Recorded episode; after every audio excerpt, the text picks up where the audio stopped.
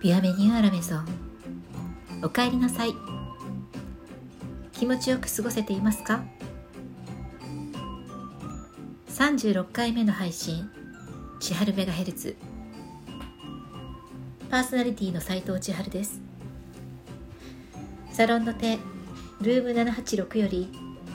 今日も楽しくトークをお届けしてまいります。最後までお付き合いいただけたら嬉しいです。今日はここまでいただいたご質問にお答えします。少し前にいただいた質問も合わせて、え答えていきますね。まず質問その1、えー、一般的にはあまり気にしていないことだけど実はこれって重要なんだよねって千春さんが思うものは何ですか？とご質問をいただきました。まあ、この答えをね聞いて随分迷っていろいろ考えたんですが水ですかね。えー、まあミネラルウォーターを飲む方もとても多いと思うんですけど、まあ、ミネラルウォーターなら何でもいいよみたいなあのあんまりこう細かく意外と考えていないのかなと思ったり、ねまあ、いろんな人がいると思いますけれども日本はあの水質基準は、まあ、非常に高いと言われていて特にあの水道水の安全性っていうのはとても高い国って言われてますよね。で実はあの世界で普通にお水を飲めている国っていうのは、まあ、15カ国しかないと言われていて、まあ、あの国によってね、まあ、その基準も様々です。で、えー、水道水に関して言えば大腸菌それから水銀ヒ素の含有率に関しては日本と、まあ、その他の基準例えば WHO だったりアメリカ EPA であったり、え、EU であったりのその水質基準と比較すると日本の場合はかなり安全性というのに、まあ、重点を置いていて、えーまあ、厳しく一番ねあの厳しい基準みたいなのが一覧表とかを見るとあの制定されてるんですよね。まあ、言い方を変えれば日本の水道水は、まあ、結構手が加えてあるという感じなんですかね。ヨーロッパなどではあの手を加えないものを、まあ、水としている分その分ねなんか一日に何回も水質検査が行われたりとかっていうふうに工夫しているみたいです。あとは一言にミネラルウォーターといってもミネラルウォーターの中にもいろいろなこう分類があってその食品衛生法というふうなものに基づいて、えー、規定がされていて細かく分かれています。例えばナチュラルウォーターって言われるものだったりナチュラルミネラルウォーターって言われるものであったり、えー、ミネラルウォーターそれからボトルウォーターというふうに、えー、まあ言い方が違っていてそれぞれねいろんなあの中身の基準数値が違うんですよね。まあちょっといろいろここで解説してしまうと随分細かくなるので興味のある方はそのナチュラルミネラルウォーターとかミネラルウォーターとかボトルウォーターの違いちょっと調べてみてください。ちなみに、えっと、我が家は逆浸透膜というあの浄水機能としては最高位と言われる浄水システムを水道直結で設置しているので、えー、余分なミネラルとか、えー、高度成分がほとんど入らないお水というのを普段から飲んでいます。まあ軟水でもかなりの軟水っていうことになるんでしょうか。じゃあミネラルはっていうとミネラルに関しては食品から取るように心がけているので、うん、十分それで、えっと、体に必要なミネラルは賄えるかなっていう感じです。まあ、えー、細かくこだわっていることの一つかもしれないですね。えっ、ー、と質問2つ目に行きたいと思います。千春さんは相手の手に、えー、ごめんなさい。相手の頬に、えー、顔に両手を添えたり添えられたりしたことがありますか？という質問をいただきました。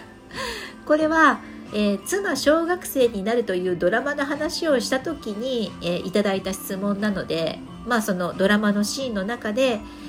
小学生として生まれ変わっている元妻ですね。10年前に死んでしまった妻がその生前生まれ変わる前にいつも、えー、旦那様や娘にさんに対して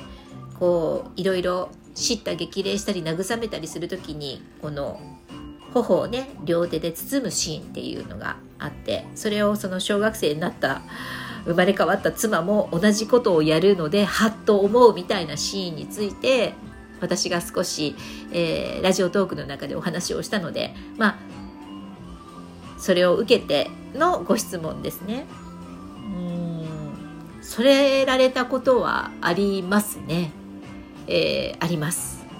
で私が添えたことはありますかねいろいろ思い出すと、えー、そういったことある気がします。ただドラマと同じようなシーンっていうのは残念ながら、えー、妻や母にはなったことがないのでそういう感じとはちょっとニュアンスは違うかもしれないですね。さて次の質問にお答えしますよ、えー、千春さんの好きな紅茶を教えてください。というふうに、えー、質問いただきましたこれは前回かな、えー、紅茶のアールグレイをいろいろ今試してますよっていう、いろんなメーカーのを試してますよっていう私のトークを受けてのご質問をいただいてるんだと思います。はい、えー、今まで飲んで気に入った紅茶いくつかありますね。えー、例えばなんですけど、フランスの紅茶でニーナースと言われる、えー、紅茶ブランドで、このニナスのえー、フレーバーティーの中でカトル・フリュイ・ルージュという、えー、カトリフルフルイ・ルージュ 下噛みそうですけどこういった名前の紅茶があるんですけどこの紅茶はセイロン茶にセイロンに、えーと、チェリーとストロベリーとラズベリーレッドラカントこの4種類の赤いフルーツの香りをブレンドした甘酸っぱいフレーバーティーです。でカトルっていうのが4でルージュはまあ赤。で古い実実という意味で赤い実の、えー、4つの赤い実のというふうな名前がねそのままつけてあるんですけれどもこれとても、えー、バランスがよく配合していて美味しいです。で同じニナスの紅茶でマ・パッションという、えー、やはりセイロンのお茶にひまわりとヤグルマギクの花びらをこう散りばめていて見た目もちょっと華やかなんですね。えー、ヤグルマギクのこのね花びらが色がこうとても綺麗でそしてパッションフルーツの香りのするフレーバーティーも、えー、お気に入りのアイテムの一つですね。えー、あとそのうんいろいろお試しした中で美味しかったアールグレイこれは、えー、ジャフティという、えー、スリランカの老舗紅茶メーカーの、えー、アールグレイこれとても気に入りました。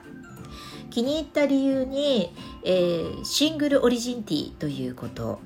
うん、このシングルオリジンというのは、えー、一つの農園で作られた茶葉のみでパッケージしたものをこう言ったりするんですけど、まあ、コーヒーなんかもねシングルオリジンっていうと、えー、ブレンドしたお茶ではなくてこうあの、まあ、コーヒー豆ではなくて、えー、一つの農園の一つの、まあ、単一品種で構成したコーヒーのことをシングルオリジンなんて言うんですけれどもまあ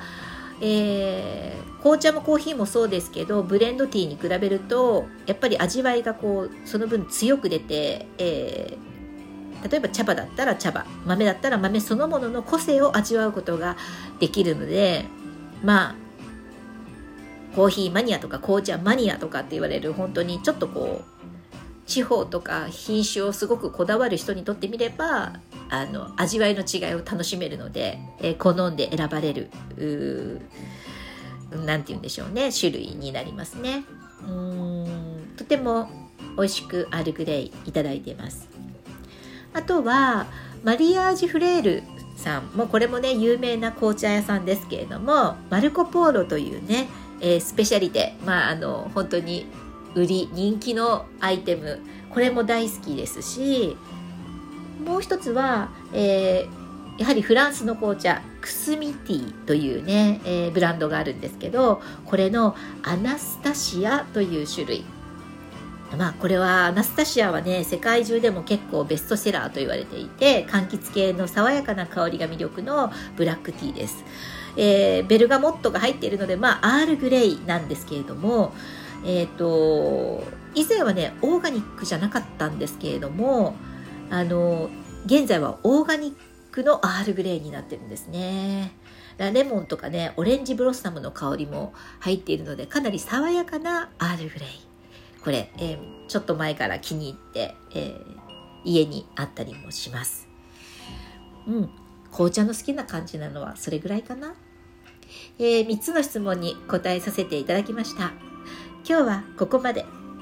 最後まで聞いてくださってありがとうございます。この番組をまた聞いてもいいなと思ってくださった方は、千春メガヘルツの番組フォロー、またお気に入り登録、ご質問やメッセージメール、などなど心よりお待ちしています次回のオンエアでお会いするまでどうぞ皆様毎日楽しく美味しくボナペティ斉藤千春でした。